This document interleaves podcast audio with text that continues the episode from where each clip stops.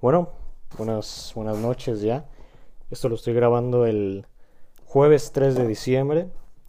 El día de hoy en el primer y supongo que último capítulo de este podcast que decidí bautizar como podcast informal porque no lleva ninguna clase de guion, es un podcast completamente improvisado. Es un podcast que todo lo que estoy diciendo justamente en este momento es cosa que me estoy inventando, cosa que estoy sacando de la nada eh, por eso podcast informal. Vamos a usarlo más que más como una charla entre tú y yo. Una charla que no tenga guion, una charla de la cual me puedo expresar mejor. Yo siento que me expreso mejor sin un guion. Así que, bueno, en este capítulo, no sé si vaya a ser el último, espero que sí. No, no es cierto.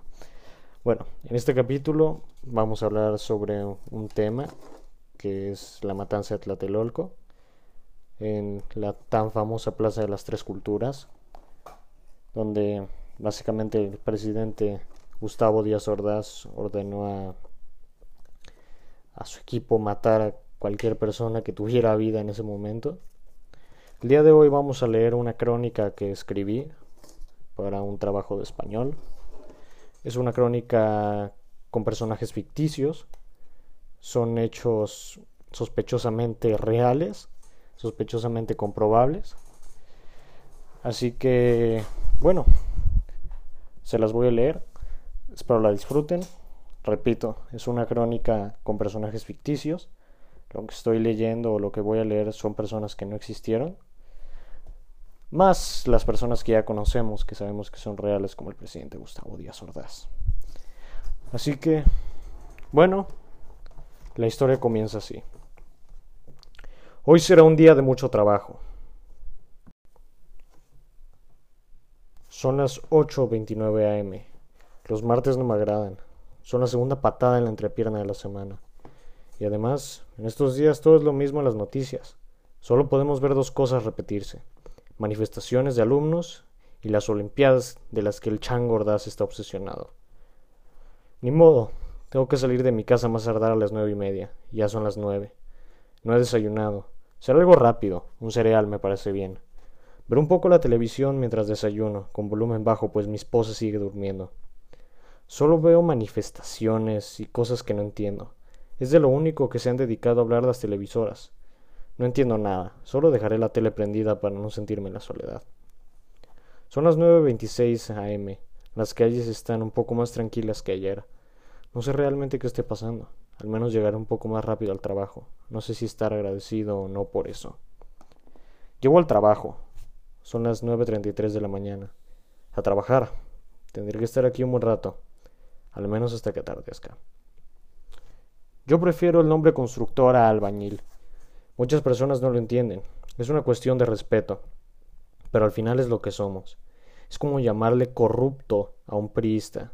Y aquí estoy trabajando para uno de ellos. El estadio está casi listo para este 12 de octubre. Solo falta acomodar unas cosas extra, como las luces o paneles decorativos. Oh, esperen. Tengo que regresar rápidamente a mi casa. Mi esposa está embarazada de 36 semanas. Y le llamó a mi jefe para decirme que tiene una contracción. Uno nunca sabe cuándo va a ser el momento más importante de una familia, y no me puedo perder el mío. Son las 3.58. Quizá llegue a las 4.12 a la casa. Será mejor que pida una ambulancia para verla en el hospital. Hay una aglomeración de gente cerca de la Plaza de las Tres Culturas. No me jodas. ¿Otra manifestación? ¿Justo hoy ya a esta hora? Las cosas se pondrán lentas. A mal tiempo buena cara, ¿no? Pues no en el posible día del nacimiento de mi hijo. Rápidamente estaciono el auto para ir corriendo a pie al hospital. Después de treinta minutos de correr, por fin llego. Al llegar, ahí está mi esposa, en una camilla con mi hijo. Es tan hermoso. El día que seas padre te darás cuenta y podrás tener el sentimiento que tengo ahora mismo. Tengo que salir de ahí. Tengo que dejar descansar a mi esposa. No me pienso ir a casa. Necesito volver a ver a mi hijo. Estoy muy feliz. Por lo general soy una persona fría que no expresa mucho sus emociones. Pero el día de hoy quiero llorar de felicidad y sacar todo. Después de una hora y media de espera, son las 6.15. Llegó una enfermera asustada con dos jóvenes de al menos 21 años llenos de sangre y agujeros. Así, por la próxima hora, varios pares de jóvenes más, llenos de sangre y agujeros. En eso, una señora de recepción entró en llanto a la sala de espera, diciéndonos que escondería a un joven con nosotros para que no lo asesinen. Yo sigo sin entender nada. ¿Quién quiere asesinar a este joven? Yo me quedé callado y viendo lo que hacían. Lo metieron debajo de un escritorio de recepción. El joven nunca habló. Era un joven moreno, chaparro, de al menos unos diecinueve años. Solo se le veía temblando y con la ropa rota. Solo estamos cinco personas en la sala. El joven, la recepcionista, la doctora, un señor que estaba esperando a su hijo porque se le rompió el pie jugando fútbol, y yo. El señor que estaba conmigo me explicó lo que había pasado. Rumores, vaya. Diciéndome que el presidente había ordenado la matanza de toda aquella persona que asistiera a la protesta del día de hoy.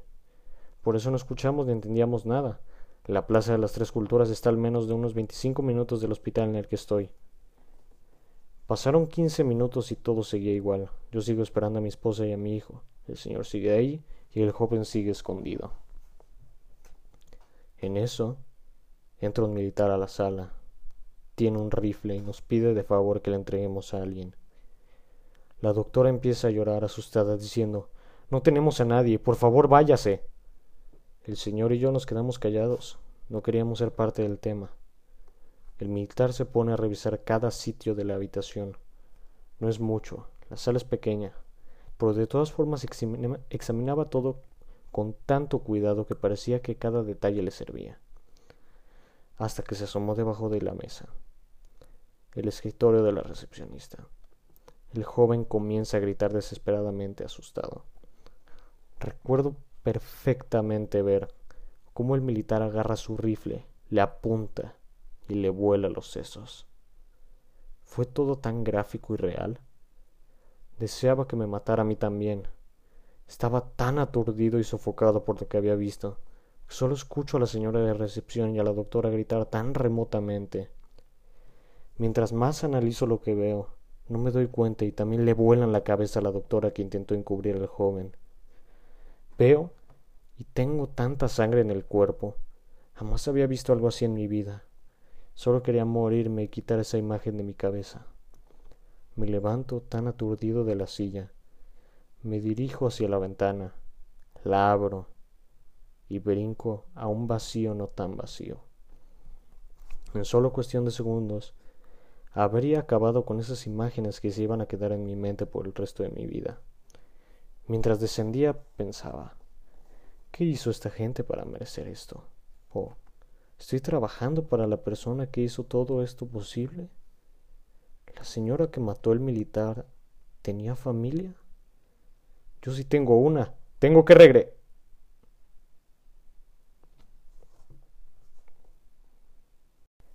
Bueno, señores, eso fue todo. Espero que les haya gustado la crónica que escribí. Espero que les haya conmovido, que les haya causado algún tipo de sensación, que les haya enchinado la piel, porque no solo es una historia y no solo es sospechosamente ficticia, fue algo que realmente sucedió. Y por más falso o más ficticio que yo lo haya intentado hacer, no significa que no, no haya pasado. Esto pasó. No sabemos si volverá a pasar pero es algo que hoy sabemos que sí pasó.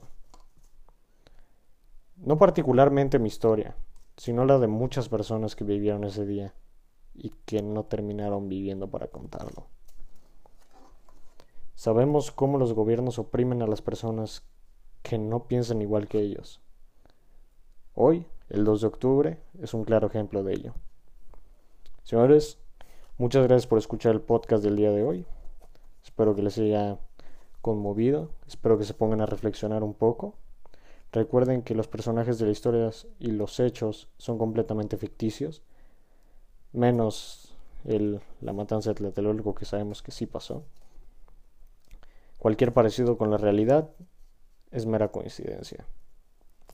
Así que señores, un gusto. Espero verlos en los próximos 300 años. Si todavía sigo vivo, les daré otro podcast. Un gusto, señores. Buenas noches.